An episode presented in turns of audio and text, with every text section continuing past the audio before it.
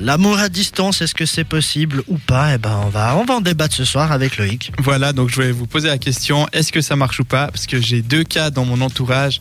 Un, c'est euh, une qui est partie faire euh, apprendre l'anglais pendant quatre mois. Et ça fait un mois qu'elle est partie et son mec est complètement en dépression, il sait plus quoi faire. Donc, est-ce qu'ils peuvent continuer? Et l'autre cas, c'est une amie qui, sa pseudo-copine, elle habite à Bordeaux et ils savent pas quoi faire. Donc, est-ce que ça marche? Pourquoi pseudo-copine? Oui, c'est ça qui. Parce que, euh, il- oui, enfin, c'est sa copine, mais comme ils habitent à, comme ils habitent à Bordeaux, enfin, comme elle, elle habite à Bordeaux, c'est un peu compliqué. Mais ils se sont déjà vus ou Oui, oui, ils se sont ah, déjà ok. vus, euh. Je sais pas, parce que tu dis pseudo d'un coup. euh, Je Oui, c'est une alors, relation euh, virtuelle. Alors sa copine, elle habite à. Bordeaux. Et puis euh, elle, elle habite à, Mo- à Montreux, donc euh, elle sait pas trop quoi faire. Donc euh, est-ce que euh, c'est bien de continuer? Est-ce qu'il faut qu'elle arrête? Qu'est-ce que vous en pensez? Euh, on, a un invité, euh, un invité de marque ce soir, Corentin. Bonsoir. Docteur Love, bonsoir. Je vois que Corentin a les, les lèvres qui brûlent, a envie de, d'en placer une. Oui, alors je vais en placer une et pour une fois, ce sera pas seulement pour dire des conneries et pour euh, le plaisir de placer des vannes. Euh, sur une question sérieuse comme ça, j'ai envie d'être franc et de dire sincèrement ce, que, ce qui est. Ce que t'en penses Honnêtement, sur une courte durée, l'amour à distance, c'est tout à fait possible. C'est tout à fait gérable à partir du moment où il y a des deals qui sont posés depuis le début, qui sont ouvertement clairs pour les deux parties.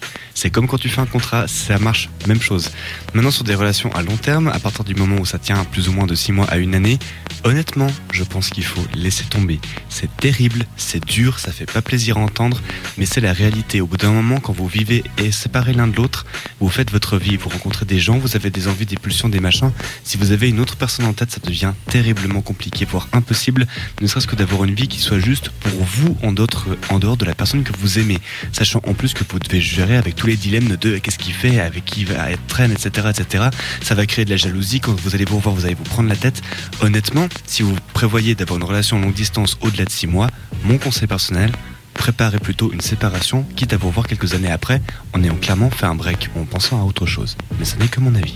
Merci Corentin pour un avis très complet. euh. Alors, je suis un autre Dr Love, voilà, je suis une voix grave et je peux dire. non, je voudrais dire sérieusement que moi, je pense au contraire que ça marche parce que j'ai euh, un très bon exemple. Tout simplement, mes parents, ils se sont rencontrés en vacances en Italie euh, un jour d'été, voilà. Et puis, euh, depuis, ils sont mariés, ils m'ont fait moi, mon petit frère. Donc, du coup, je pense que ça dépend des personnes et que ça peut très bien durer parce que pendant longtemps, ils ont parlé en anglais, ils ont vécu entre la Suisse et l'Italie, ils faisaient des allers-retours de ouf, de malade. Et puis aujourd'hui, ils filent encore le parfait amour. Donc du coup, c'est pas forcément toujours euh, un échec. Alors moi, moi, je, je- j'entends le, côté de Sarah, le côté de, Corentin, mais euh, je suis euh, d'accord avec Corentin. Euh, l'amour à distance pour avoir de l'entourage qui a essayé euh, et euh, ça, ça a toujours terminé en échec. Moi, je ne l'ai jamais fait parce que ça m'intéresse pas. Après, c'est très bien, tes parents euh, se sont connus comme ça.